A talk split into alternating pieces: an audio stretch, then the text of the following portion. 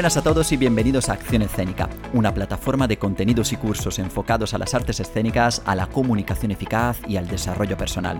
Soy Cristian Nila, actor licenciado en arte dramático con una formación y una experiencia profesional en canto y en danza, y para mí será un placer acompañaros en este nuevo episodio de nuestro podcast. Hoy nos adentramos en el mundo del Enneagrama con Pedro Espadas para que nos cuente cómo podemos usar esta potente herramienta de autoconocimiento personal para crear personajes coherentes, profundos, pero sobre todo creíbles. Pero antes de empezar, recordaros como siempre que estamos en Facebook, Twitter, Instagram y YouTube y que por supuesto para ver todo nuestro contenido visiten nuestra web accionescénica.com. Así que bueno, sin más dilación, empezamos ya con el episodio de hoy. Hola a todos, muchas gracias por seguirnos y escucharnos también en verano durante las vacaciones. Espero que estéis bien, que estéis disfrutando y descansando. Creo que el tema de hoy le va a gustar a mucha gente, ya que hablaremos de Enneagrama, que es una técnica de autoconocimiento personal muy conocida a nivel mundial, pero que en esta ocasión la aplicaremos y la usaremos para actores a la hora de crear y construir un personaje. Todo esto lo haremos gracias a la maestría de un compañero que además de ser actor es especialista en esta temática, y estoy hablando de Pedro Espadas. Pero antes de dejaros con nuestra charla, como siempre, os recuerdo que podéis escuchar esta entrevista y muchas más en todas las plataformas más conocidas a nivel mundial. Apple Podcast, Google Podcast, Spotify, Deezer, Spreaker, Castbox, Podcast Addict y por supuesto, si estáis en Estados Unidos, también os podéis escuchar desde iHeartRadio. Si preferís el formato vídeo y os gusta disfrutar de una entrevista viéndonos las caras, entonces suscribiros a nuestro canal de YouTube para disfrutar de nuestro video podcast.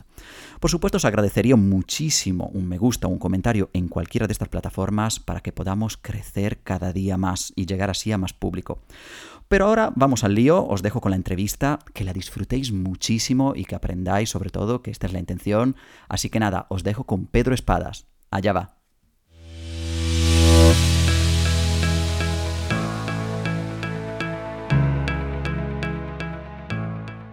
Hola Pedro, ¿cómo estamos?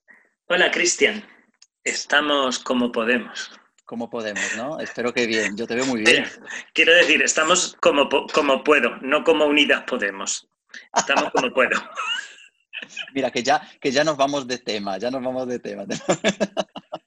Oye, una cosa, yo te conozco porque hice un curso contigo maravilloso y la verdad que tenía muchísimas ganas de que, toda la gente, todos los seguidores de Acción Escénica te conociesen. Y entonces por eso estás aquí. Yo te conozco, pero cuéntale un poco a la gente quién eres. ¿Quién es Pedro Espadas? Ostras, ¿quién es Pedro Espadas? Bueno, como esto es, como esto es un, una cita con actores o con el mundo de la interpretación, me voy a tirar. Músicos también, ¿eh? Tenemos músicos, cantantes, artistas. Vamos a dejarle en artistas. Pues entonces, mi mayor logro artístico es haber sido el primer actor español que ha tenido dos espectáculos simultáneos en cartelera en Londres. Que esto no lo pone en ningún sitio porque no, no, sirve de nada. O sea, el haber hecho eso no significa que nadie me haya llamado ni me haya querido contratar. De hecho, yo ni siquiera lo tengo puesto en el currículum, ¿no? Pero yo soy un chico de un pueblo de Córdoba que una vez eh, soñó, soñó que podría ser actor y que de una manera bastante fortuita e inconsciente eh, se metió en muchos líos y fue capaz de ir aprovechando algunas oportunidades que le dio la vida. Mm. Y en esas oportunidades, eh, pues apareció, apareció la oportunidad del teatro, sobre todo el teatro musical, que es lo que más me gusta, y hice algunas cosas, algunas experiencias que no sé si son importantes o no a nivel artístico, pero desde luego eran bastante inalcanzables para, para ese chico del pueblo de Córdoba, ¿no? Y, fue una época de mi vida em, súper, súper satisfactoria. Y luego en otro momento eh, la oportunidad trajo una cosa que se llama Enneagrama, que me acabó fascinando y que, y que cuando empezó la crisis del teatro y empezaron a llamarme para trabajar en peores condiciones, eh, yendo al teatro en el autobús y después del teatro otra vez autobús, sin, hotel, eh, con dietas muy bajas, con, eh, con, periodos de ensayo muy cortos, ¿no? ¿No? Con, unas condiciones muy duras y, además eh, ofreciéndome papeles que eran muy parecidos a los que ya había hecho, que no suponían para mí un reto artístico, pues en ese momento el enneagrama empezó a cobrar mayor importancia en mi vida y empezó a convertirse en mi, en mi modo de, de mantenerme, ¿no? Esto no significa que yo no esté muriéndome por volver a pisar unas tablas, que no esté deseando que la vida me traiga de nuevo esa oportunidad, pero que tampoco estoy sufriendo por ello, porque sé que cuando tenga que ser, será. Con lo cual, cuando yo me presento en redes sociales, digo que soy Pedro Espadas, gurú y vedete, que ilumino o deslumbro según convenga. Me parece, me parece una, definición impresionante y además que se queda, ¿eh? Lo de vedete sobre todo. Oye, y yo, yo doy fe de ello porque la verdad que mm, siempre digo que los que somos actores somos actores porque nos gusta ser actor, porque nos sentimos actores, no porque estamos trabajando o no trabajando, porque a veces eso es, es, incontrolable, ¿no? Y creo que tenemos derecho también a tener otros intereses, en tu caso el enneagrama te ha fascinado y a partir de allí te has enfocado en ello, pero no vas, no vas a dejar de ser actor. Em, no lo sé, quiero decir, es que no... no sé si no, no creo que, los seres humanos tengamos que dejar de ser nada. Mm. No, creo que la vida es más un probar a ser. Entonces, eh, si a ti te, te invita la vida a probar a ser actor y te apetece probar, ¿por qué no lo vas a probar? ¿No? Pero, pero el ser actor no está en función, como casi nada en la vida, eh, con el ejercer de actor. Vivimos en un mundo donde el ser se confunde con el hacer. Hay mucha gente haciendo de actor que no sé si son actores. Y hay muchos actores haciendo de otras cosas que serán actores toda su vida, ¿no? Pero, eh, pero tampoco quiero decir que ser actor sea una ocupación de 24 horas al día. Es decir, hay que ser actor cuando toca ser actor porque si no, a veces los actores mm, vamos por la vida actuando y le damos muy mala vida a nuestras parejas, a nuestros padres, a nuestros amigos, porque como no tenemos otros públicos, sobreactuamos en nuestras relaciones, ¿no? Pues sí. Y tú, y, tú, y tú mejor que nadie no puedes decir eso porque sabes un montón de temas de relaciones. Hoy no vas a hablar del enneagrama, que para mí es un descubrimiento entonces ahí ya luego entraremos un poco en materia, pero eso está... ¿Tú cómo, tú cómo convives sabiendo todo lo que sabes sobre, esta, sobre el eneagrama? Porque claro, el eneagrama es, luego lo, hablaremos más de él, pero es una herramienta muy potente, ¿no? A nivel social, a nivel de relaciones, a nivel de conocer a una persona, eh, los que te rodean, conocerte a ti mismo. Es una herramienta muy potente, ¿no? Ya, pero yo, o sea, imagínate que, eh, que fueras médico o que fueras peluquero, me da igual, ¿no? Entonces, ¿tú puedes ser médico y peluquero todo el día? Es decir, ¿te puedes relacionar con todo el mundo como si fueran tus pacientes o tus clientes? No, si eres médico no vas por ahí buscando síntomas en la gente, o si eres peluquero, no vas cambiándole la imagen en tu cabeza, ¿no? A lo mejor un rato sí, pero otro rato no. Lo que pasa es que el, el enneagrama lo que sí que tiene es que aunque te pueda dar mucha información sobre los demás, su auténtica y genuina aplicación es sobre ti mismo. Entonces, en tanto en cuanto tú te lo aplicas a ti, tus relaciones se vuelven más fluidas, pero no porque estés viendo cómo es el otro, sino porque te estás mostrando tú como auténticamente eres. Entonces, al, al, liberarte de condicionamientos, al volverte una persona más espontánea, es donde viene el cambio. No porque tengas que hacer nada con los demás, no porque tengas que estar analizándoles, no porque eh, sepas eh, lo que está pensando o qué le está motivando. Porque además a veces ni siquiera lo sabes porque cada ser humano es único e irrepetible, afortunadamente, ¿no? Si no, no seríamos interesantes. Mm. Entonces, eh, Oye, cuéntanos, eso es, eh, ya que estamos, hemos entrado un poco en materia. Entonces, eh, perdona que te corte, Cristian. Dime, dime. Entonces, saber enneagrama no te evita meter la pata en las relaciones, no te evita tener conflictos absurdos, no te evita llevarte sofocones. Es verdad que todo es un poquito más ligero, ¿no? Sí, ¿no? Es verdad que todo es un poquito más eh, como una oportunidad de aprender, pero, pero yo no, no creo que que con 15 años o algo así que de, de trabajo con el enneagrama he dejado de ser humano y, de encarnar, y de encarnar todas las limitaciones que eso supone. No, a mí, de hecho, lo que, lo que me gustó mucho del enneagrama, yo soy una persona que me encanta estudiar, me encanta aprender, y he visto en el enneagrama una posibilidad de seguir aprendiendo y estudiando y, y conocerme a mí mismo, que eso siempre ha sido una cosa que he hecho desde, desde que he nacido, desde que tengo uso de razón, siempre he sido una persona muy analítica, ¿no? Conmigo mismo, ¿eh? ya no solo, no, no con los demás. Y el enagrama me ha dado un poco esa, esa visión, por eso me, me, ha abierto como unas puertas a una, un, nuevo, un nuevo mundo. Cuéntanos un poco qué es el enagrama, porque claro, nosotros estamos hablando de enagrama como si tal, y la gente no tiene ni idea de lo que es, o por lo menos, cuéntanos un poco. Pues el enneagrama, como tal, solamente es un símbolo. Es un símbolo que representa unas leyes sobre cómo funciona la realidad. Y es un modelo místico que se llamaba George Ivanovich Gurdjieff. Nosotros eh, no, no hemos trabajado sobre el enneagrama como símbolo y como modelo de comprensión de la realidad, sino que hemos trabajado con el enneagrama de la personalidad, que es una aplicación de ese símbolo, en tanto en cuanto las personas eh, estamos involucradas en nuestra relación con la realidad.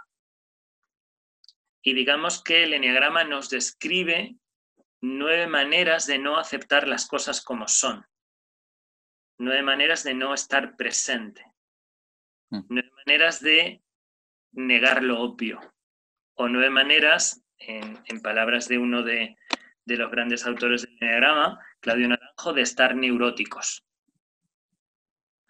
¿Ok? Entonces, cuando yo me peleo con la realidad, cuando yo no puedo aceptar lo que hay, eh, es porque tengo en mi cabeza una idea de cómo la realidad debería ser. Y cuanto más ansioso estoy, cuanto más estresado estoy, más necesito que esa idea se haga realidad y más me peleo para hacer que la realidad se ajuste a mi punto de vista. Entonces, estas nueve maneras de no estar presente, de ser neurótico, de no aceptar lo que hay, de pelearse con el presente, son nueve tipos de personalidad. Entendiendo la personalidad como el sistema de adaptación al mundo que desarrollo de pequeño cuando soy un ser vulnerable que no es capaz de cuidarse por sí mismo. Y necesito vincularme con mi entorno de alguna manera que me garantice que se ocupan de mí. Y entonces empiezo a probar estrategias y a fijarlas. Si de repente me doy cuenta y es un darme cuenta mm, de una, de una manera muy inconsciente porque no, no estoy desarrollado cerebralmente para tomar conciencia. Si me doy cuenta de que a papá y a mamá les funciona que me vienen a atender y me hacen caso cuando lloro desconsoladamente, pues mi estrategia de adaptación al mundo va a ser, aunque vaya a evolucionar y vaya a volverse más sofisticada, va a ser el lloro desconsolado. O va a ser el ignorar a papá y a mamá, a ver a quién aguanta más, o va a ser el reírme. Y de ahí van apareciendo nueve maneras de relacionarme con el entorno para conseguir que el entorno me dé lo que yo necesito para estar bien. Muy bien, muy, muy clara, muy clara. Oye, ¿y de, dónde viene el eneagrama? ¿Es algo, ¿Es algo reciente? ¿Es algo antiguo? ¿Es algo ¿Quién, ha sacado esto a la luz? Pues el símbolo, como digo, aparece de manos de Gurdjieff y en los años 60 hay un psiquiatra boliviano que se llamaba Oscar Ichazo, que ha fallecido recientemente, que se le ocurre, se le ocurre trazar el símbolo de Gurdjieff y relacionarlo con las pasiones de los padres del desierto. Los padres del desierto eran unas comunidades cristianas que decidían aislarse en el desierto con la esperanza de que, eh, alejándose del mundanal ruido y de las tentaciones, se estaban acercando a Dios. Y las pasiones eran los hábitos que les alejaban de Dios. Que les alejaban de Dios, fíjate que si yo estoy eh, de eremita en el desierto, la única manera que tengo de alejarme de Dios es de pensamiento, porque hay pocas cosas que pueda hacer de obra, ¿no? Entonces, las pasiones son esos hábitos mentales y emocionales que me alejan de Dios, que pueden o no, en función de, mis circunstancias, eh, pasar al mundo del comportamiento, ¿no? Pero como que dentro de nosotros existen esas tendencias y cuando los padres del desierto hablaban de alejarse de Dios, podemos interpretar ese alejarse de Dios como alejarse de la parte divina que hay en mí, ¿no? De mi parte más trascendente, de mi parte más elevada, ¿no? La pasión me aleja de mi auténtico ser, de mi ser real, de mi ser más espontáneo, más libre y desde el punto de vista psicológico podemos decir que es nuestro ser menos condicionado. El real, ¿no? Nuestra esencia como... Entonces, Hichazo lo que hace es poner las pasiones en los, en los nueve puntos que tiene el símbolo del enneagrama y a partir de ahí diseña lo que él no llamó enneagrama en su momento, sino enneágono, eh, describiendo características de los nueve tipos de ego. El mm. ego 1, el ego 2, el ego 3, el 4, el 5, el 6, el 7, el 8 y el 9, porque era la manera más neutra de nombrar a los tipos y porque coincidían con el, número que hay en el punto del enneagrama donde Hichazo coloca la pasión. Entonces, Hichazo se le considera el padre del enneagrama de la personalidad, que fue llevada en su seno y, desarrollada a la semilla por Claudio Naranjo, que es el primero que eh, empieza a construir de una manera más articulada y más descriptiva los perfiles de personalidad, por eso a Claudio se le considera la madre del enneagrama. Y a partir de ahí han venido muchos más autores. Eh, que, los, buscáis por internet. Quiero decir que tampoco vamos a convertir esto en, en una clase de historia del enneagrama, ¿no? Pero digamos que es que, el enneagrama de la personalidad es un conocimiento eh, relativamente reciente, que nace en los años 60 y que todavía está en desarrollo, que todavía los, los autores de enneagrama eh, estamos estableciendo eh, nuevas relaciones, nuevas comprensiones, nuevas aplicaciones de estos nueve tipos de personalidad. Mm. Y este, este, esta técnica de autoconocimiento, el enneagrama, ¿también se utiliza para terapias o solo es una, una forma de que cada uno pueda acercarse más a su esencia? Eh, hay infinidad de aplicaciones del enneagrama. ¿no? No solo desde, desde eh, que tú te la apliques como herramienta de crecimiento personal, sino que eh, se puede utilizar en coaching, se puede utilizar en terapia. Cuando tú conoces el tipo de personalidad del cliente o del paciente, puedes eh, descubrir con mayor precisión y con mayor velocidad dónde están los puntos que generan conflicto. Lo puedes utilizar en educación porque no los nueve tipos de personalidad aprenden de la misma manera para, facilitar el proceso educativo. Lo puedes utilizar eh, en medicina general porque como, el cuerpo es un todo conectado, nuestros patrones mentales y emocionales acaban haciendo que determinadas eh, eh, partes de nuestro cuerpo tiendan a manifestar enfermedad antes eh, yo tengo una compañera, por ejemplo, arquitecto en la Asociación Española de Enneagrama, que utiliza el Enneagrama de sus eh, clientes a la hora de, diseñar una casa para ellos. Eh, el curso que nosotros hemos estado haciendo es cómo puedo utilizar los tipos de personalidad para crear personajes más complejos. Obviamente no solo sirve para los actores, sirve para los guionistas, sirve para los escritores, sirve para los directores, cómo puedo trabajar con los actores, sirve para los padres que quieran eh, saber cómo pueden mm, educar y generar una personalidad más sana en sus hijos en función de su tipo de personalidad. Eh, hay infinidad de campos y, seguimos, seguimos desarrollando. Eso, eso, me parece muy interesante, que no es una cosa solo enfocada, porque hay mucha gente que a veces tenemos la costumbre de etiquetar, ¿no? Muchas veces decimos, ay, esto es terapia o esto es tal. Y me gusta que haya mencionado de que realmente es una forma muy natural de aplicarlo a cualquier cosa de mi vida, ¿no? Yo, yo creo que, que hay un prejuicio contra etiquetar, pero etiquetar es necesario para entendernos.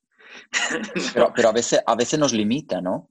Claro, pero, pero el tema es, es vivir la etiqueta no como una puerta de entrada, sino una, como una puerta cerrada. Es decir, si tú dices, el enneagrama es una herramienta de autoconocimiento, bien, es cierto. Ahora, eso no significa que el enneagrama sea solo una herramienta de autoconocimiento. Eso es. Toda etiqueta describe al menos una parte de la realidad. Si nos acordamos que no toda la realidad cabe en las etiquetas, podemos utilizar las etiquetas sin generar conflicto. Vivirlas como, como una limitación, sino como, como algo que necesitamos para entendernos y traspasarnos información. Me gusta, me gusta, me gusta, me convences. Oye, has hablado del tema de las nueve personalidades. Cuéntanos un poco más sobre eso. Que sé que nosotros funcionamos por unos centros, ¿no? Eso también lo hablamos nosotros en el curso. Estas nueve personalidades también se mueven alrededor un poco de ese centro, ¿no? Que mueve, que nos mueve. Cuéntanos un poco sobre este tema. Nuestro, nuestro equipamiento biológico como seres humanos, ¿no? Tiene eh, tres partes. Estas tres partes, eh, una de las maneras de verlo es un modelo de un, de un científico que habla que tenemos tres cerebros. Era un señor que genera el modelo del cerebro triuno, que se llama Paul MacLean, que habla que tenemos un cerebro reptiliano, un sistema límbico y un córtex. ¿no? Y cada uno de estos tres cerebros nos da unas posibilidades y se ocupa de unas funciones. Sin embargo, en las tradiciones espirituales antiguas, cuando no se sabía lo de los tres cerebros, esta idea de, las tres funciones o de los tres órganos tenía que ver con hablar de tres centros. Y lo interesante de estos tres centros es que no solo tienen las mismas funciones que los tres cerebros, sino que además son tres centros energéticos. Son tres centros que generan y acumulan energía para satisfacer o para resolver las funciones de los tres cerebros. Entonces, al cerebro reptiliano, a todas esas funciones que tienen que ver con el buen funcionamiento fisiológico de mi cuerpo, en las tradiciones se asocia a lo que llamamos el centro visceral, ¿no? que sería, eh, de, hecho, la ciencia está empezando a hablar de el cerebro que tenemos en el abdomen y que hay conexiones, neuronas y conexiones neuronales en el, abdomen, ¿no? Porque regular todas las funciones que en nuestro cuerpo van en piloto automático, como la respiración, el bombeo de la sangre, todo eso requiere conexiones neuronales.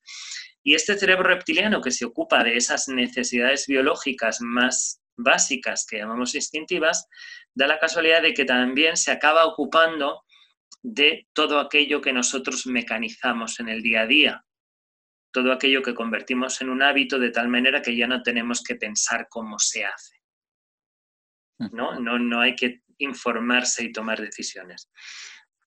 Entonces, eh, este es como nuestro cerebro o nuestro centro visceral. También tenemos el centro emocional, que tiene que ver con el sistema límbico, que tiene que ver con las emociones y con cómo me relaciono con los demás, en función de cómo me siento y de cómo se sienten ellos. Y que también, curiosamente, la ciencia después ha, validado con el tema de la coherencia cardíaca. ¿no? Como, las frecuencias energéticas de nuestro corazón eh, regulan mis relaciones con los demás y hacen que yo me hermanice no me hermanice con los demás y me ayudan a tomar decisiones eh, más adecuadas. ¿no? Y tenemos el centro mental, que es el que durante muchos años ha imperado en el mundo occidental, que tiene que ver con la razón, el análisis de datos, las conclusiones y la verificación de las conclusiones. Entonces, todos tenemos estos tres centros, todos tenemos cerebros con estas tres partes. ¿no? Lo que pasa es que cada uno de nosotros damos prioridad o confiamos más en uno de los tres cerebros. Confiamos más en nuestra inteligencia visceral, confiamos más en nuestra inteligencia mental, confiamos más en nuestra inteligencia emocional.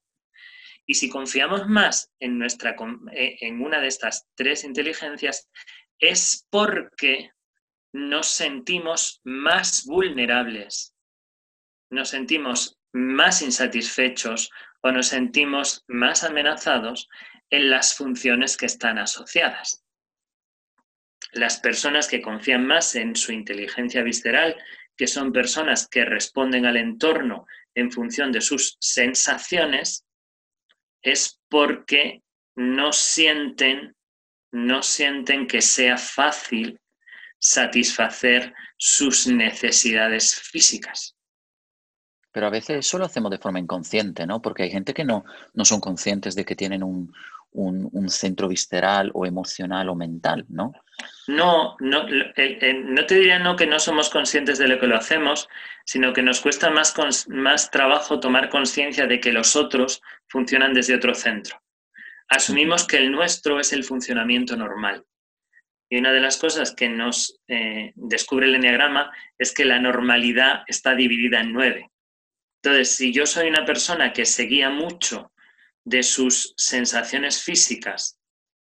Y cuando tiene una necesidad biológica básica, como por ejemplo cuando tiene hambre, necesita resolver ese hambre y esa necesidad toma un papel eh, protagonista, pasa a primer nivel, por encima de otras necesidades, nos parece que es lo normal y no nos damos cuenta que a lo mejor otra persona, en vez de escuchar tanto sus eh, sensaciones, escucha más sus emociones y sus necesidades que considera que son más importantes y que pasa a primer nivel son las necesidades de relación.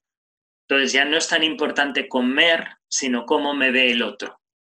Y no entiende cómo hay personas que se arriesgan a comer exponiéndose a ser mal vistos por el otro, ¿no? Y hay otras personas que valoran más su pensamiento, valoran más sus opiniones, valoran más la información que tienen y deciden conforme a ellas, porque lo que no quieren es que haya consecuencias negativas a mis acciones.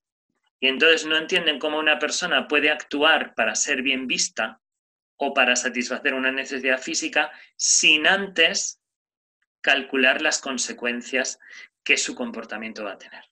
Con lo cual encontramos personas que funcionan más desde el centro visceral, personas que funcionan más desde el centro emocional o personas que funcionan más desde el centro mental. Y nosotros, como, como seres humanos, si queremos enfrentarnos al enneagrama, eh, ¿qué elementos de nosotros tenemos que analizar o ser conscientes para entender qué tipo de enneagrama somos. Porque a veces pues, creo que hay un, hay un, error, ¿no? Que muchas veces nos fijamos mucho en los comportamientos y creo que, que ahora tú nos lo explicarás mejor, pero no, no, son realmente los comportamientos, sino el por qué lo hago, ¿no? Sí, una de, las, una de, las, cosas que no se entiende, eh, eh, que, o mejor dicho, vamos a hablar bien, no vamos a hablar mal de nadie. Una de las cosas que es importante entender es que mi tipo de personalidad lo definen mis motivaciones y no mis comportamientos. Que el tipo de personalidad no me obliga a actuar siempre de la misma manera. Es decir, que el tipo de personalidad es un sistema complejo y no es un estereotipo. Que para todos nosotros el estereotipo es útil porque nos ayuda a acercarnos a la complejidad, pero que no es entender el enneagrama en profundidad quedarme en el estereotipo. Lo que de verdad mueve a los tipos de personalidad son las motivaciones. Entonces, no hay un tipo que asesine por la espalda, eso es un estereotipo. Hay nueve motivaciones para asesinar por la espalda. Y probablemente esas motivaciones para asesinar por la espalda van a hacer que unas sean con nocturnidad y alevosía, otras sean con beso de Judas, ¿no? Hay modelos para asesinar por la espalda, no necesariamente es el mismo, pero cualquiera de los tipos puede asesinar por la espalda y cualquiera de los tipos puede organizar a su amigo una fiesta sorpresa de cumpleaños. Es decir, no hay un tipo asesino, aunque hay un estereotipo asesino, y no hay un tipo amoroso, aunque hay un estereotipo amoroso. Lo que cambia es la, es la, motivación de ese ser para, hacer, hacer cual, ese comportamiento. ¿Tú crees que es importante para utilizar el enneagrama a nivel actoral que primero lo podamos dominar nosotros como personas? ¿O crees que, yo puedo utilizar el enneagrama para, mi trabajo sin asociarlo a, mí, como, como Cristian en este caso? Yo creo que tú puedes utilizar el enneagrama como actor para construir personajes complejos sin necesidad de hacer un trabajo personal con el enneagrama. El trabajo personal con el enneagrama te va a ayudar a manejar mejor tus conflictos personales. Pero cuando tú utilizas el enneagrama para construir personajes complejos, no quieres que al personaje resuelva sus conflictos. Tú quieres incrementar la intensidad de su nivel de conflicto para que el personaje sea más interesante. Entonces, digamos que tú puedes utilizar el enneagrama para sanarte tú, pero sería un error sanar a tus personajes, porque si sanas a tus personajes, las obras son muy aburridas. Las obras de gente feliz que no tiene problemas no son teatro. El teatro existe porque existe el conflicto. Vale. Y entonces, entonces, hay, son dos niveles de conocimiento del enneagrama, porque tú puedes conocer el enneagrama para agravar el conflicto y no tener ni puñetera idea de cómo utilizar el enneagrama para resolver tus conflictos personales. De hecho, en el curso que nosotros estuvimos compartiendo, uno de los problemas era que nuestro pacto era enneagrama para construir personajes complejos. Al final, y muchos, de los, muchos de los alumnos queríais entrar en cómo llevo yo esto a mi vida para que mi vida sea mejor. Y el problema es que ese no era el pacto. Claro, lo que pasa es que tú tienes que entender que eso es inevitable. Cuando nosotros los actores, tú sabes que somos muy dramáticos y vamos siempre a, profundizar porque nos gusta mucho profundizar. Y yo creo que cuando vemos una herramienta tan potente, creo que al final es inevitable que uno tenga curiosidad y diga, oye, ¿y en mí cómo funciona esto? ¿no? Porque esa, esa sensación y esas ganas de conocernos mejor, yo creo que los actores en general... si, a, mí eso me parece que, es de todos los seres humanos, todos los seres humanos tienden a mejorar y a ser la mejor versión de sí mismos, ¿no? Creo profundamente en esa necesidad de actualización del ser humano. Pero hay un debate aquí que es diferente. Y es un debate que a mí me nace de mi propia experiencia de formación como actor. Es decir, yo me formé en una escuela donde se asumía que para ser mejor actor había que ser una persona más consciente. Y entonces fui expuesto a determinadas herramientas gestálticas para desmontarme como persona. Ya. Entonces, yo no había pagado por eso. Yo no digo que eso sea ni bueno ni malo. Yo solo digo que yo solo digo que ese no era el pacto, que a mí eso no me lo habían anunciado que a mí lo que me habían vendido es que yo iba a ser mejor actor. Entonces, en mi experiencia personal como actor, en los años que he trabajado de actor, se puede ser un grandísimo actor y tener un grandísimo nivel de inconsciencia en tu vida personal. Es decir, no creo que sean dos cosas que vayan ligadas. A mí me fascina, me apasiona ayudar a la gente a tomar mayor conciencia en sus vidas, pero no puedo dejar de reconocer que se puede utilizar el enneagrama para generar para construir personajes complejos sin hacer ese trabajo. No es que yo no lo quiera hacer con los actores, es que cuando estás trabajando en una dirección, no puedes trabajar en otra. Sí, porque si no necesitarías el doble de tiempo y además enfocar el curso de otra manera totalmente distinta. ¿no? Y no podríamos ser tantos alumnos y claro. no habría otra dinámica, ¿no? Entonces, el asunto está que a mí me parece muy legítimo desde la distancia lo que hacía esa escuela donde yo me formé. Pero me parece que no se informó al alumnado de cuáles eran las eh, metodologías y del precio que había que pagar por eso. Porque justamente en mi experiencia personal, que tengo un eneatipo que es absolutamente blindado a que nadie lo intente modificar, lo que hicieron todas esas herramientas para llevarme a la conciencia fue encerrarme más en la inconsciencia. Es decir, fui peor actor. Gracias a eso. No, gracias, a, que, a que intentaron cambiar cosas en mí, yo me defendí, me reafirmé y no pude ganar en flexibilidad.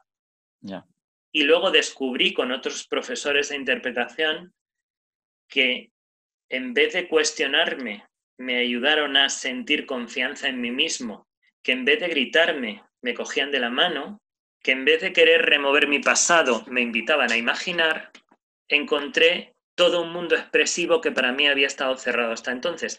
Y, yo no quiero decir con esto que, la, que el, otro enfoque no sea bueno. Probablemente sea fabuloso para muchas personas, pero no era el bueno para mí. Claro, es que existen tantas técnicas y tantas formas de enfocar el trabajo actoral que al final cada uno tiene que ver también, y yo desde aquí lo digo a todo el mundo, que si una técnica no os funciona, si veis que una escuela no saca de vosotros lo mejor, no quiere decir que no podáis ser actores, porque tenéis que buscar vuestra forma ¿no? de, hacerlo. ¿No? Incluso hay, hay técnicas que yo respeto mucho, porque he visto cómo funcionan y los resultados que dan, como la técnica Meissner. Y la técnica Meissner para mí no funciona. Mi experiencia con la misma, con la técnica Meissner fue absolutamente bloqueante. Y el profesor de técnica Meissner, Meissner me llegó a decir que había hablado de, de, mi caso con su supervisor, con uno de los grandes maestros del mundo de técnica Meissner, y que el profesor le había dicho que no era posible ser buen actor y tener un camino espiritual, que tenía que elegir entre ser actor o tener un camino espiritual. Porque como, tu camino espiritual te hace eh, desprogramar tus patrones, ya no tienes patrones sobre los que construir.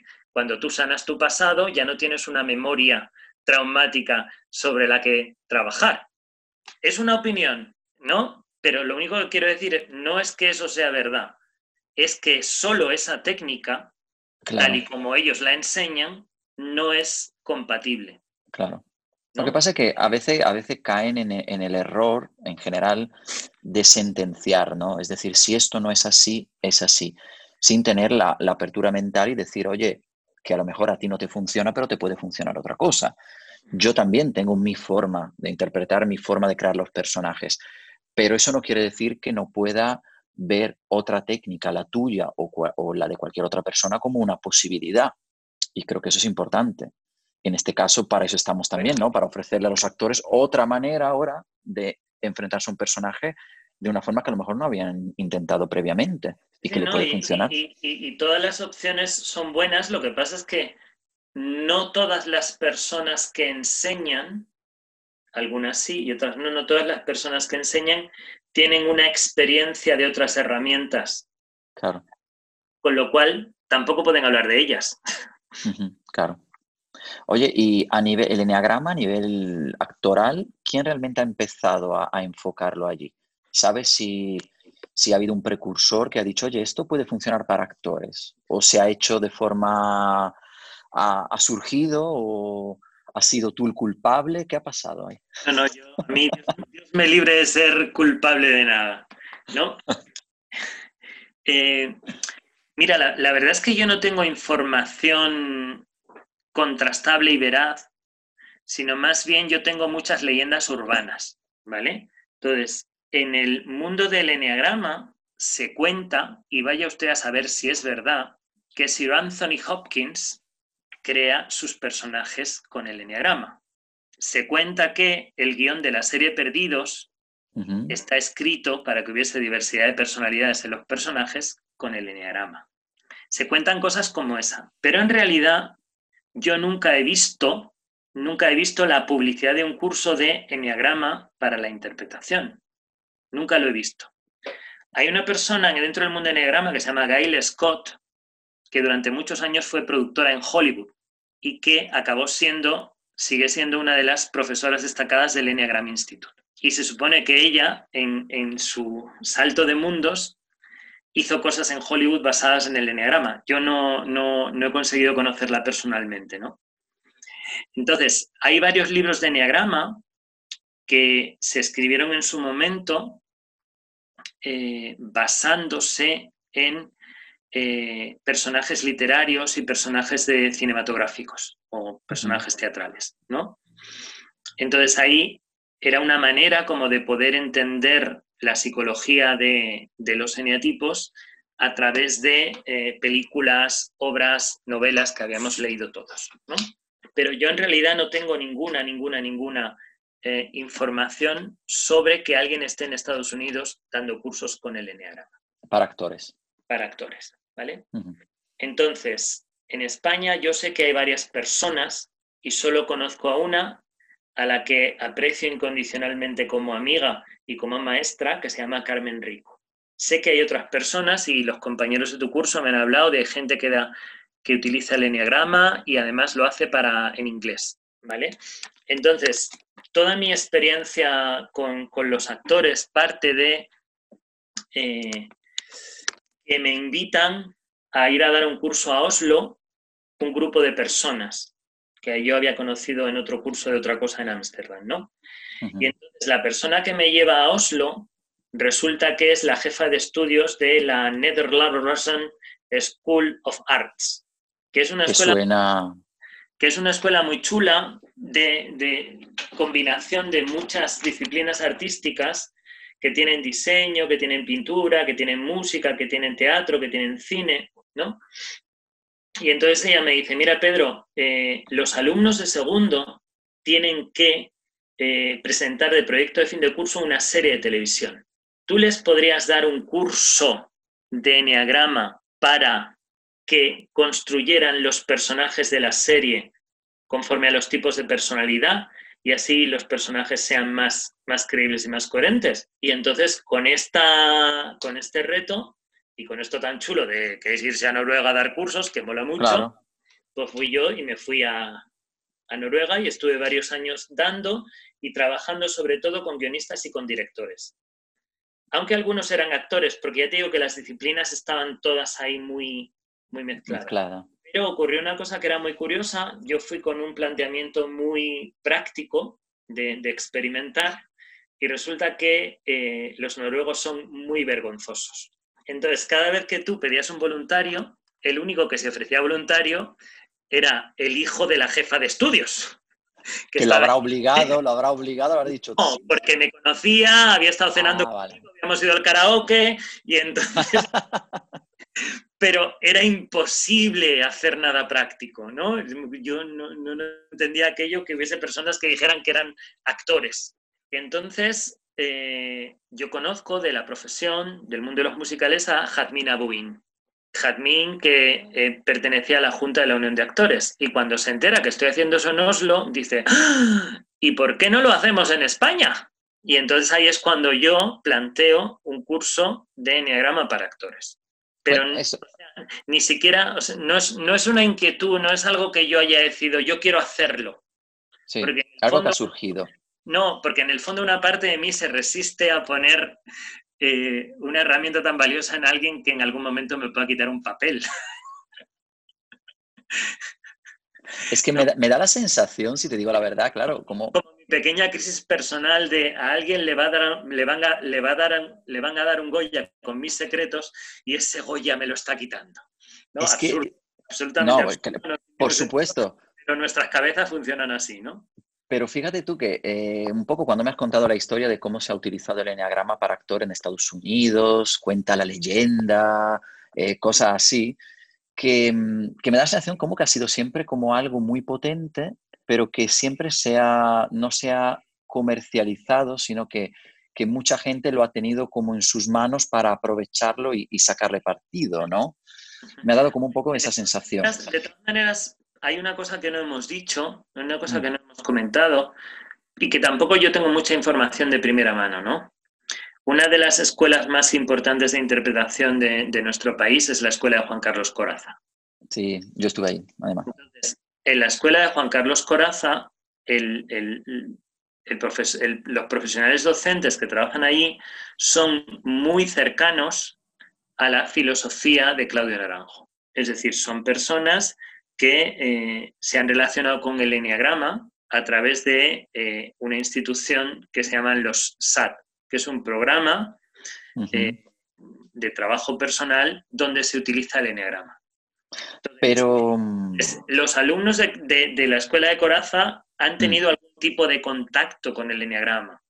Entiendo, pero tampoco sé si ellos utilizan el enneagrama o no para el desarrollo personal de los actores o para la construcción de personajes. Quiero decir, no, no tengo contacto con ese mundo, con lo cual no puedo tampoco hablar. Yo, yo sí estuve eh, un tiempo, vamos, no estuve muchísimo, estuve un año, pero no se habla de enneagrama. Yo creo que se utilizan ideas, cuestiones, cosas de enneagrama, pero no se denomina como esto es enneagrama. ¿Me entiendes? Por eso digo, me da siempre la sensación que es como una herramienta como muy valiosa que cada uno aprende, utiliza, pero realmente no dice lo que es. Dice, mira el resultado, esto te va a dar un resultado maravilloso, pero no te dicen esto es enneagrama. ¿Sabes? Y, por eso me parece interesante que, tú dieras un poco a, conocer todo esto. ¿Tú cómo trabajas? Sabes, sabes que una de las cosas que yo hice para provocaros, porque soy un, profesor un tanto provocador, es mandaros un vídeo de una supuesta especialista en personalidad describiendo los tipos de personalidad de nuestros líderes políticos. De una manera bastante maniquea, los que le caían bien eran muy buenos y los que le caían mal eran muy malos. Toda esa información que da esa señora es enneagrama, pero, pero no, menciona en ningún momento la, herramienta, ¿no? Por eso. Suele pasar también a nivel actoral, por eso te digo que seguramente yo habré trabajado con gente que ha utilizado el enneagrama, pero nadie me ha dicho el enneagrama te va a ayudar a, sino que siempre como te enseñan, te explican que su técnica es muy buena, que es la que funciona, pero no te dicen de dónde viene. No, lo sé, yo no, no he estado en Coraza, con lo cual, eh, y no tengo, he tenido contacto con, personas, por supuesto, que no están en Coraza, pero no me he sentado a preguntarles, claro. ¿sabes algo de Enneagrama? ¿Te han explicado algo de Enneagrama? ¿no? Yo estuve hace muchos años, ¿eh? O sea que... Con lo cual, eh, tampoco voy a opinar. O sea, no, no, tengo opinión, tengo ignorancia. Vale. Me declaro, me, declaro ignorante. Cuando uno se declara ignorante ya está salvado de todo. Públicamente, además, públicamente. Oye, cuéntanos entonces tú, ¿cómo trabajas con actores para el tema Enneagrama? Es decir, ¿cómo, ¿cómo enfocas? ¿Cuáles son los puntos importantes para los actores donde nos tenemos que centrar para, para poder crear ese personaje mucho más rico, mucho más complejo? ¿Cómo aprovechas el Enneagrama pues, para eso? Hay dos pilares de esto dos pilares de esto, uno digamos que es intelectual y otro que es físico. Entonces, el pilar intelectual es eh, entender que cuando tú coges un personaje, si el personaje está bien escrito, cualquier autor que haga una buena observación de la realidad puede escribir un personaje que consideremos real, tú tienes que sostener ese personaje. Y a mí una frase de las que me marcaron mi formación como actor es que actuar tiene que ver con tomar decisiones. Tú tienes que decidir un montón de cosas sobre ese personaje para que ese personaje sea reconocido como algo real. Entonces, curiosamente, una de las cosas que sabemos en el mundo de la comunicación es que lo específico, lo particular, se recuerda siempre sobre lo general. Es decir, los grandes personajes son historias particulares que cuentan algo que es universal cuanto más específica es mi creación, más fácil es que se convierta en universal. Si yo intento crear algo que es universal, se, acaba diluyendo y acaba no significando nada.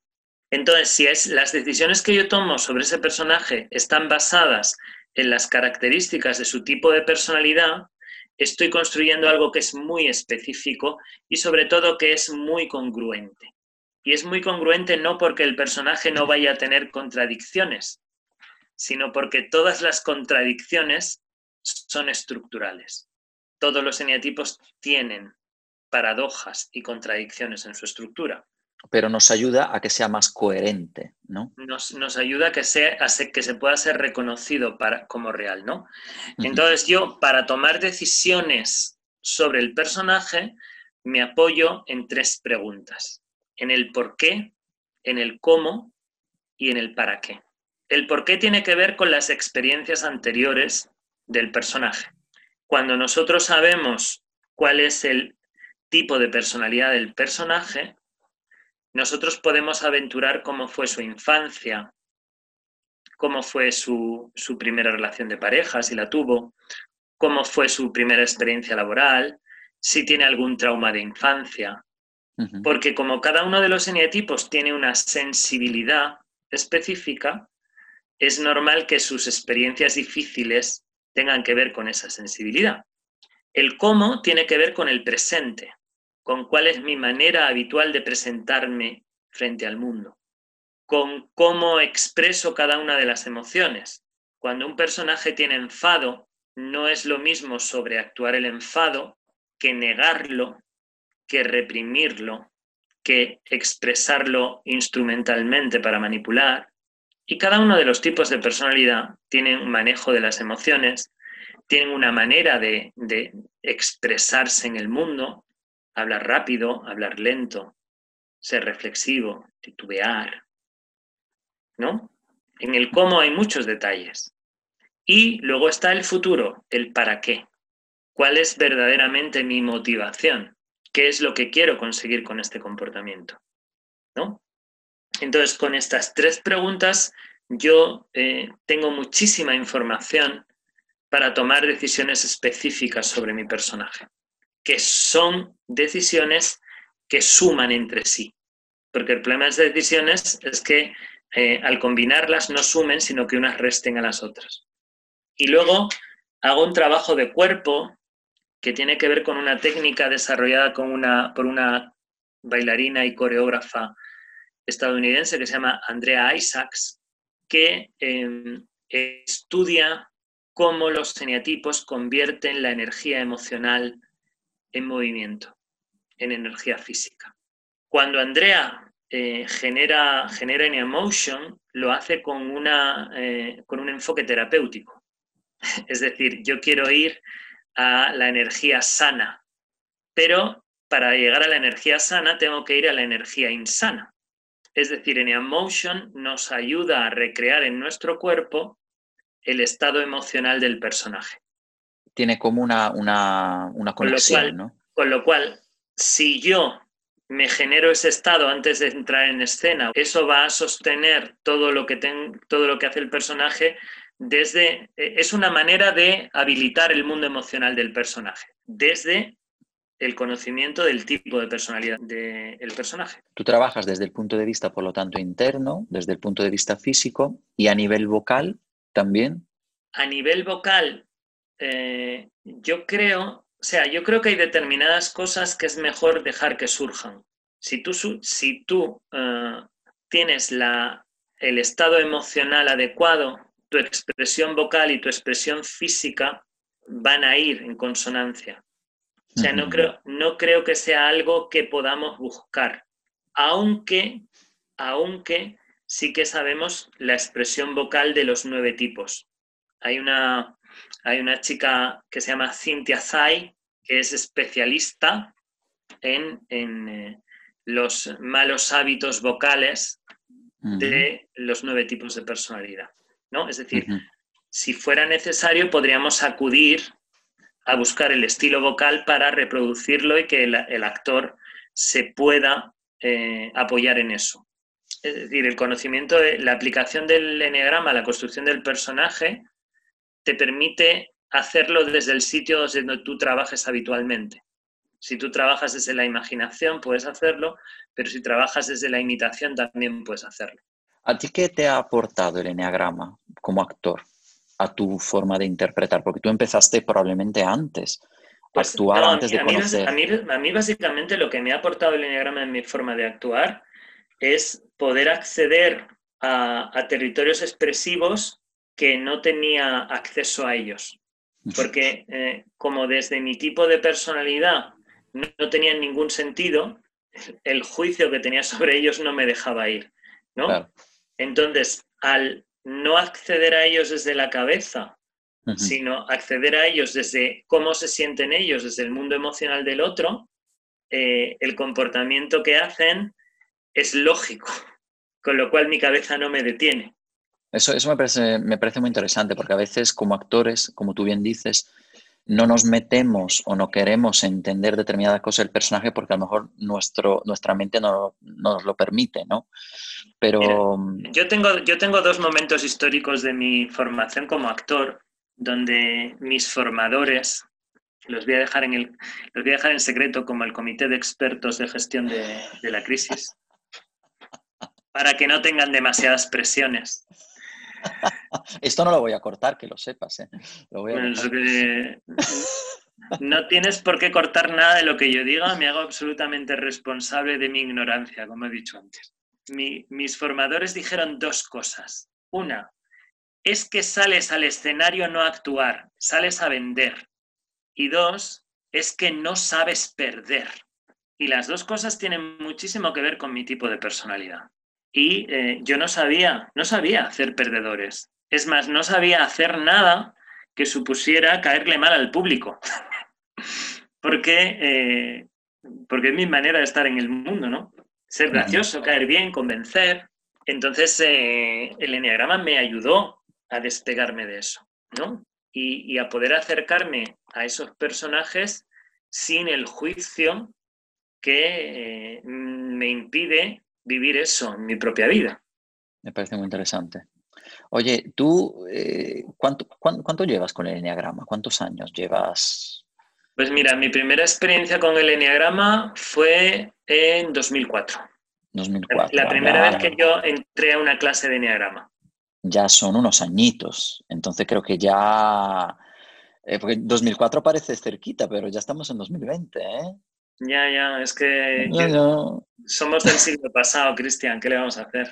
Ya lo sé, hijo, ya lo sé. Si yo, si yo me meto en el saco, ¿eh? ¿Tú qué te crees? pero oye, cuéntame un poco, ¿tú qué? Tú antes me has dicho que el enneagrama sigue evolucionando. Tú llevas muchos años con el enneagrama. Eh, ¿Qué crees que todavía hace falta? ¿Qué aportarías tú al enneagrama? ¿Qué crees que todavía no se ha, no se ha tocado, no se ha desarrollado en condiciones?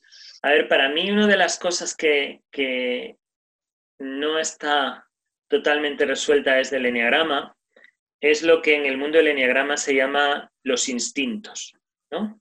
Entonces, los instintos habla de que todos nosotros, como animales que somos, porque vivimos nuestro vehículo en el mundo es un animal, es un mamífero muy evolucionado, pero es un, animal, tiene que atender sus necesidades de animal. Y estas necesidades de animal, dicen los biólogos, las agrupan en tres grandes grupos. La conservación, que tiene que ver con el alimento, con el abrigo, con, el, con la salud. Lo social, que tiene que ver con sentirme vinculado a un grupo que me ofrece mayores posibilidades de sobrevivir. Y lo sexual, que tiene que ver con cuando me enfoco totalmente en algo para conseguirlo. Vale. Eh, esto sexual no necesariamente es eh, las relaciones sexuales, porque también es la energía de la caza. El depredador tiene que enfocarse tanto en su presa como eh, el macho y la hembra en el macho a la hora de reproducirnos, ¿no? Entonces, todos nosotros tenemos un patrón donde eh, una de estas tres áreas se convierte en más importante. Entonces, en el mundo del enneagrama se habla de personas que tienen la conservación dominante, el sexual dominante o el social dominante, que básicamente habla de eh, en qué aspecto de nuestra vida ponemos más tiempo y energía. ¿ok? Entonces, para mí es tan importante entender este instinto dominante como entender que cuando tengo uno dominante, hay uno que queda ciego. Como que uno se potencia y otro... A costa de otro, que se queda anulado, ¿no? Entonces, una de las cosas donde yo creo que todavía el enneagrama no ha puesto demasiado énfasis es en cómo podemos trabajar nuestro instinto ciego. Esa es una de las cosas que a mí me, me interesa mucho. A mí me parece todo muy interesante, lo que pasa es que quiero, quiero dejar que también la gente lo descubra contigo en otro momento, en alguno de tus cursos o, o, hablando contigo, porque luego vamos a poner todos tus contactos. Entonces todo el mundo te llamará día, tarde, noche y me odiarás por ello, pero bueno. No te odiaré porque yo cuando no me apetece no tengo ningún problema en no coger. Directamente. Pues ya está. No, me, siento, no me, siento, obligado a, coger el teléfono ni a responder un email antes de lo que a mí me apetece. Esta es la realidad.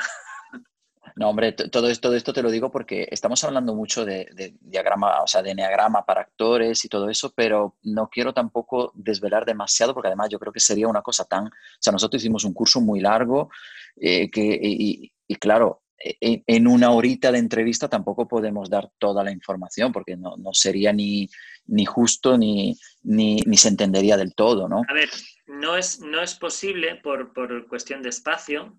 Claro. tampoco es posible porque eh, para no entrar en el estereotipo. Eso es. Necesitamos tiempo para integrar, ¿no? Para entender. Sí. Por eso, por eso. Entonces, eh, yo lo que te iba a preguntar ya un poco para, para ir finalizando, que es una pregunta que le hago siempre a todos mis invitados, porque Acción Escénica es una plataforma donde eh, habla mucho de la importancia del desarrollo personal a nivel actoral. Entonces, a ti, el estudiar teatro, ¿qué te ha aportado personalmente? El ser actor, a nivel de persona, a Pedro, ¿qué le ha aportado estudiar teatro, interpretación? O sea, para mí el teatro, la, la interpretación ha sido la oportunidad de descubrir cómo detrás de algo que te hace sentir muy inseguro y que a veces sobrecompensas con una seguridad inflada, a través del esfuerzo y de la dedicación, puedes encontrar la satisfacción. Es decir, yo durante mucho tiempo con 15 años. Me autodeclaraba actor y no lo era, porque en realidad no era más que un quinceañero desquiciado. Pero justo eh, el miedo que me daba no poder llegar a serlo, el miedo que me daba no ser capaz de conseguirlo, no tener el talento necesario, me bloqueaba para no exponerme, para no atreverme, ¿no? con una coraza estupenda llena de autosuficiencia y superioridad y arrogancia. ¿No? yo, yo siempre cuento esta historia tan graciosa de que yo me vine a Madrid porque me creía de verdad que eh, la gente, los directores descubrían a la gente en el metro. Y que como a mí el talento se me veía, pues cualquiera en el metro me iba a ofrecer la oportunidad. ¿Para qué iba yo a tener que apuntarme a una escuela de teatro? Entonces, el, eh, detrás de esa postura tan, tan de vedete, lo que había era mucha inseguridad. Y justo el atreverme a vivir la formación, el atreverme a exponerme, el dedicar tiempo, esfuerzo, recursos económicos, dejar de estar con los amigos, el renunciar a cosas que yo renuncié, porque acabé renunciando a mi carrera en otro ámbito profesional, yo dejé una carrera profesional con relativo éxito para dedicarme al teatro, eh, significó ir confiando en mis propias posibilidades, en mis capacidades y una confianza que nacía sobre todo de reconocer donde no había capacidad y trabajar para conseguirla. ¿no? Un aprendizaje que tiene que ver también con la humildad, con aceptar tus propias limitaciones y también con, con saber que las limitaciones con tesón sales adelante, ¿no? O sea, para mí mi, mi carrera de actor como experiencia personal es una experiencia de superar los miedos, superar las inseguridades, porque para mí cuando yo tenía 15 años era muy fácil salir a cantar delante de mil personas, era absolutamente impune, era absolutamente invulnerable desde la ignorancia.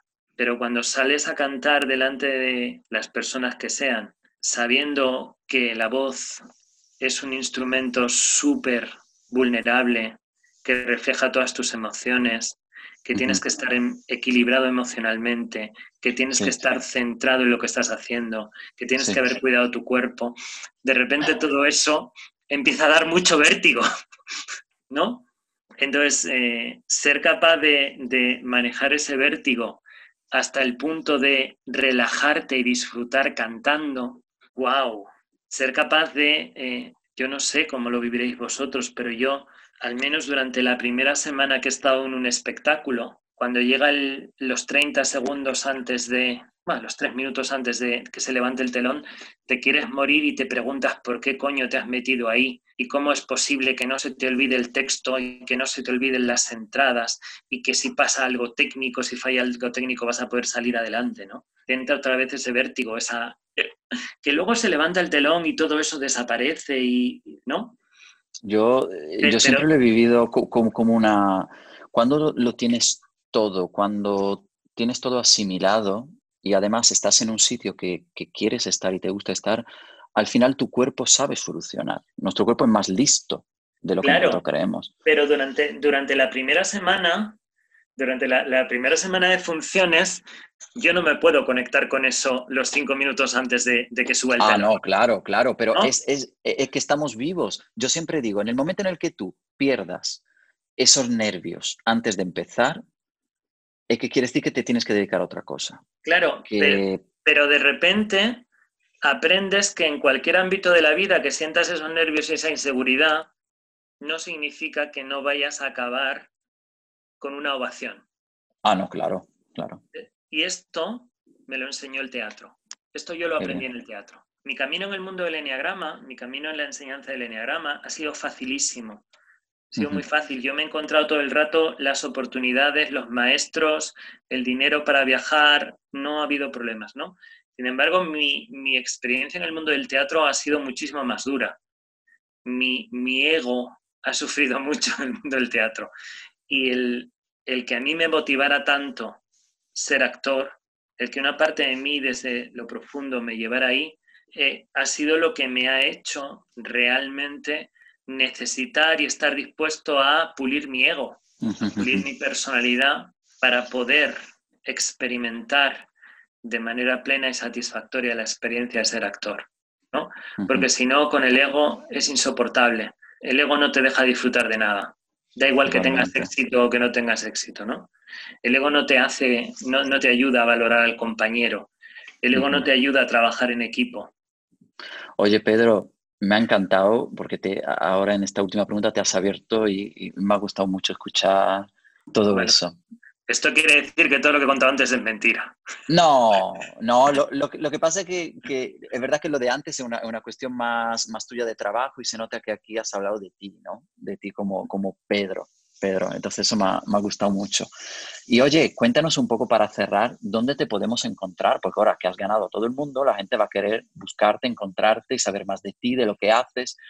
¿Dónde te podemos encontrar? Y pues, luego, eh, si estás en algún proyecto ahora mismo también. Pues a ver, mi chiringuito, mi chiringuito, porque a mí me gusta decir que tengo un chiringuito, se llama... ¿En la playa? ¿Lo tienes en la playa o lo tienes en, mi chiringuito en, mi chiringuito en internet. Yo tengo un chiringuito en ah, internet. Entonces, mi chiringuito en internet, que es donde yo cuelgo mis cosas para vender, se llama Enneagrama para Autoconsciencia, sin puntos y sin nada. Enneagrama para autoconsciencia.com. Ahí está toda la información. ¿Vale? Tengo un canal de YouTube que se llama Enneagrama para Autoconsciencia. Tengo un perfil en Facebook que se llama Pedro Espadas, que hay una página que se llama Enneagrama para tu conciencia. De todas formas, lo vamos a poner todo en, la entrada de, de Sí, este pero quiero decir que todo eso es fácil de encontrar poniendo Pedro Espadas en Google. O sea, no, hay, mayor complicación al respecto, ¿no? Entonces, yo realmente lo que, lo que estoy, lo que siempre tengo son los grupos de crecimiento personal que todos los años empiezan y empiezan eh, en Madrid después de verano y en, Marbella después de Navidad. ¿no? son los dos sitios donde doy programas largos de formación de crecimiento personal. Pero bueno, no tengo ningún proyecto teatral en curso, pero bueno, vamos a tirar el guante a ver si alguien lo coge. A mí realmente lo que me gustaría lo que me gustaría no es que me salieran muchos cursos de Enneagrama para actores, sino que una compañía de estas de las que está cuajada, que llevan años trabajando en equipos y se conocen, eh, me llame para utilizar en el Enneagrama en su próximo montaje. Pues oye, tienes aquí la plataforma para pedirlo. Esto, sería una cosa que no he hecho todavía y que me haría muchísima ilusión. ¿no? no pues solo hacer una formación, sino realmente que esa formación al final llegue a un producto donde de verdad puedan medir eh, el impacto del enneagrama. Que eso no significa y, que, el enneagrama asegure nada. El enneagrama es una herramienta y sirve mucho para investigar. Y hay otras herramientas que son también valiosísimas. O sea, yo tampoco quiero que al final nos llevemos la sensación de que el enneagrama es indispensable. El, teatro ha existido toda la vida sin enneagrama. Pero bueno, que si alguien quiere probar y, como todas las herramientas, servirá mucho para algunos, servirá un poco para otros y servirá nada para unos cuantos, ¿no? Pues seguro que alguien lo va a escuchar y seguro que antes o después llegará porque te lo merece, vamos. Hace un trabajo muy bueno. Pedro, yo no sé cómo darte las gracias por esta entrevista. Muchísimas gracias. no hagas preguntas comprometidas, Cristian. No, no, eso será para otro podcast ya más cerrado para socios seleccionados, socios pro de acción escénica.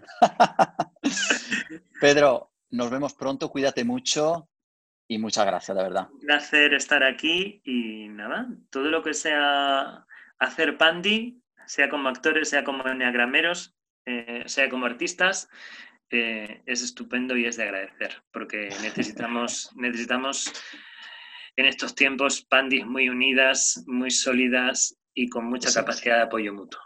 Pues sí. Muchas gracias. Bueno, la verdad que el interesante mundo del Enneagrama da para mucho, ¿eh? Os aconsejo que sigáis a Pedro en sus redes sociales. De todos modos, os dejaré todos sus contactos en la publicación de este episodio, para que podáis resolver dudas y preguntarle cualquier cosa sobre esta maravillosa herramienta que es el Enneagrama. Daros las gracias como siempre por habernos escuchado y recordad, podéis suscribiros en nuestro canal en todas las plataformas, iVoox, Spreaker, Apple Podcast, Spotify, YouTube, Google Podcast, Castbox y Podcast Addict. Os recuerdo que podéis también dejar un comentario, una valoración en cualquiera de estas plataformas porque para nosotros es muy importante. Y para cualquier duda también podéis mandarme un mensaje o chatear conmigo en directo en nuestra web accionescénica.com. Si os ha gustado este podcast y nuestro canal en general, no dudéis por supuesto en compartirlo en vuestras redes sociales para que todo el mundo pueda aprender con nosotros y así poco a poco crear una verdadera comunidad, la comunidad de acción escénica. Nos vemos en el próximo episodio. Aquí un servidor se despide. Muchísimas gracias como siempre y recordad a expresar y a transmitir que es vida. Un abrazo a todos.